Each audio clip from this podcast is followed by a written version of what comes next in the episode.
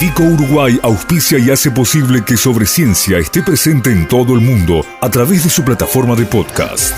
Este episodio llega a ustedes a través de Vico, al vanguardia y al servicio de la ciencia. www.vico.com.uy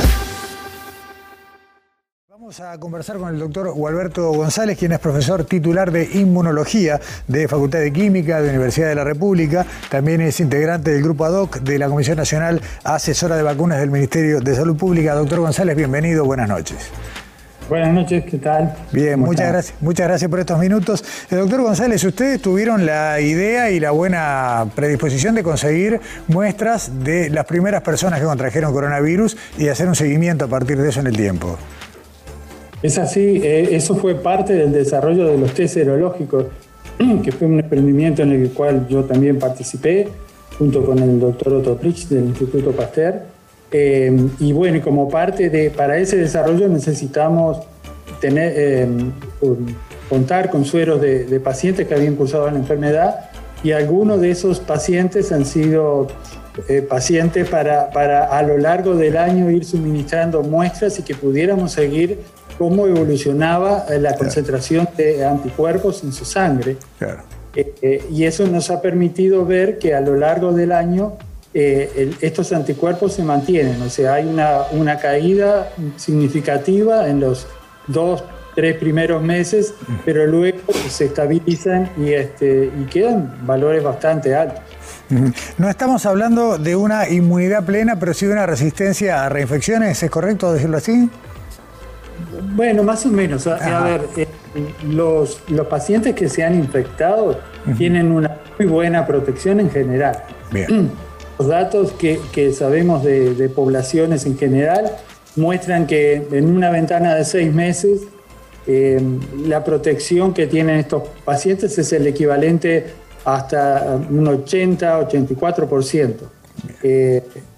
En promedio, ¿verdad? Lo que tiene es muy desparejo. Algunos pacientes tienen poquita respuesta, otros tienen mucha respuesta. Los que tienen mucha respuesta seguro son los que están más protegidos y los otros van a estar menos protegidos. Pero el porcentaje de reinfección es bajo, digamos, que en ese periodo uno de cada 100 o 0,5, uno de cada 200, digamos, se puede llegar a infectar. Doctor, esta diferencia en cuanto a la respuesta inmune del organismo, ¿tiene que ver, como se especuló en algún momento, con el, grado de virulencia cuando, tuvo, cuando atravesó la enfermedad? Sí, definitivamente. los pacientes que tienen una enfermedad más severa tienen eh, una respuesta más potente. Eso es este, un ejemplo que ya hemos usado, es como funciona parecido como es la memoria cognitiva. Si uno tuvo un evento muy, eh, muy fuerte, ¿no? tuvo, por ejemplo, lo tuvo por atropellar un camión, este, eso lo vamos a recordar cuando pasemos por esa esquina. En cambio, si en esa esquina nos chocamos el hombro con alguien hoy, no nos vamos a acordar. La semana que viene no nos va a decir nada. La memoria tecnológica funciona en forma parecida.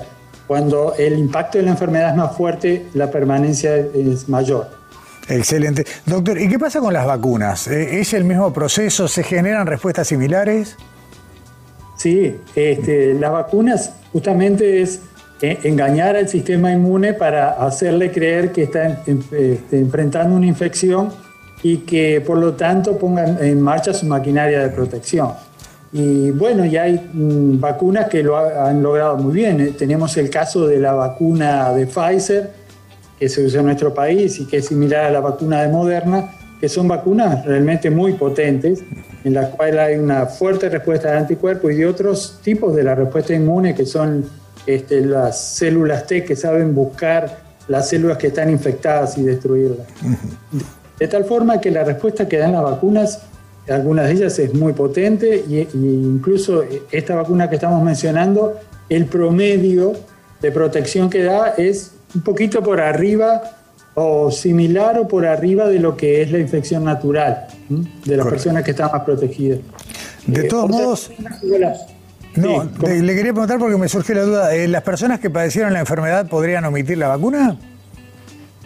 No, lo que se recomienda es, por, por la misma razón que decíamos, que no sabemos exactamente qué tan buena es la protección, lo que estamos recomendando es que se vacunen de todas formas.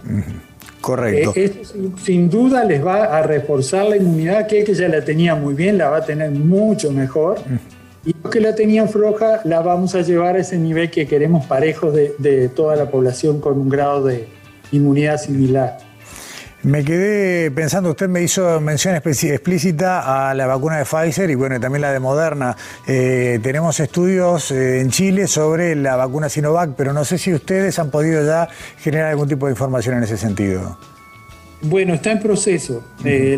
los datos de la vacuna de Sinovac en general son menores, siempre han sido este, eh, hay, más estudios que nos llegan de las vacunas como Pfizer y Moderna, son menores los datos de Sinovac, pero sí eh, datos de la aplicación en la vida real, tanto en Brasil como en Chile.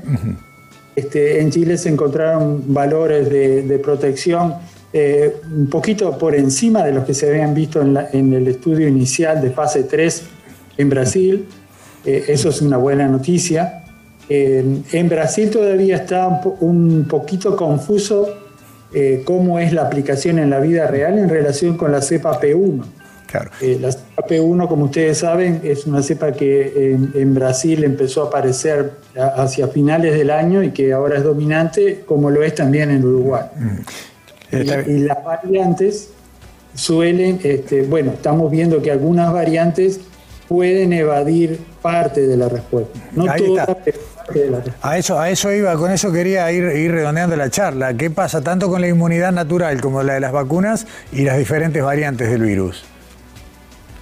Bueno, eso que decíamos, o sea, hay, las variantes hacen mm, eh, por errores que hace. Cuando se están reproduciendo el virus es muy, eh, muy, eh, muy preciso en cómo se reproduce, hace copias perfectas de sí mismo, pero de vez en cuando se equivoca al, generar su material genético, eso produce un cambio que la mayoría de las veces es malo para el virus, el virus es inviable.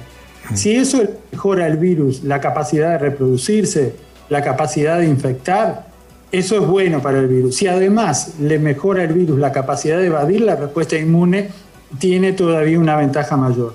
Y entre las variantes hay diferencias en ese sentido. Algunas variantes evaden mejor la respuesta inmune que otras. Por suerte, la cepa P1 no es de las peores en ese sentido. La peor en ese sentido es la cepa sudafricana. Pero la P1, mm, digamos que es como si un individuo que está vacunado o que tiene infección natural tiene un descenso como de tres veces en su capacidad de, de enfrentarse al virus.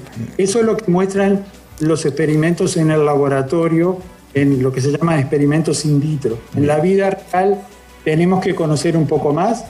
A nivel país eh, se están organizando estudios del Ministerio para monitorear el nivel de anticuerpos de los pacientes y, también van a surgir los datos, ¿no? Vamos a tener los datos de las personas que se reinfectan, con qué estaban vacunadas y con qué cepas infectaron. Esa, información se va a generar pronto.